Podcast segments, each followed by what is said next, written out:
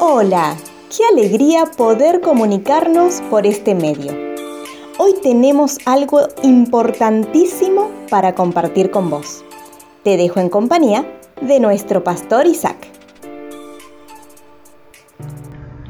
Muy buenos días, día viernes, ya en la Patagonia Argentina. Les saludamos fuertemente en esta mañana. Dice la Biblia en el libro de Romanos, capítulo 13, versículo 7, al que respeto, respeto, al que honra, honra. Qué pocas veces nos detenemos a reconocer a las personas que han estado y están a nuestro lado para darnos un consejo, para decirnos que estamos equivocando el camino, para ser instruidos. El libro de Gálatas capítulo 6 dice, el que es enseñado en la palabra, haga partícipe de toda cosa buena al que lo intruye. Mientras que la sociedad se nutre del yo y de egoísmo, sin embargo, la Biblia nos enseña que debemos ser agradecidos con quienes nos enseñan a vivir. Y nunca esto ha sido una opción, sino que debe ser algo habitual. Existen diferentes maneras, mis amigos, mis hermanos, de mostrar gratitud para esas personas que han sido un apoyo para que lleguemos donde estamos. Algunos ejemplos son reconocer que lo que sabemos es por causa de ellos, dar reconocimiento de que sus enseñanzas nos han servido, dándoles algo que demuestre nuestro amor sobre nosotros, o ayudando a esa institución que nos ayudó en la formación, colaborando con ellas.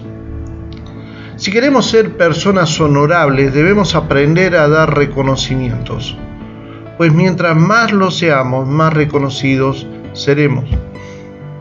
Tenemos casos de personas que han estado trabajando en nosotros y eso nos obliga a ser personas que mostremos gratitud, empezando por nuestros padres porque esas personas han sido instrumentos de Dios para bendición.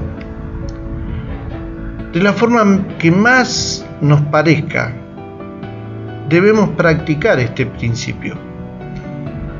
Porque debemos producir y debemos estar produciendo cada ocasión que tengamos para, para mostrar actos de gratitud en favor de quienes nos han y nos están instruyendo.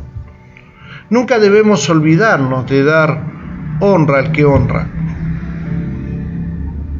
Ruego a Dios eh, que nos transformemos en personas agradecidas. Porque, mis amigos, mis hermanos, eso es un signo que nos distingue entre los demás. Y nos transformamos en canales también de bendición para aquellos que nos han y están instruyendo en la vida.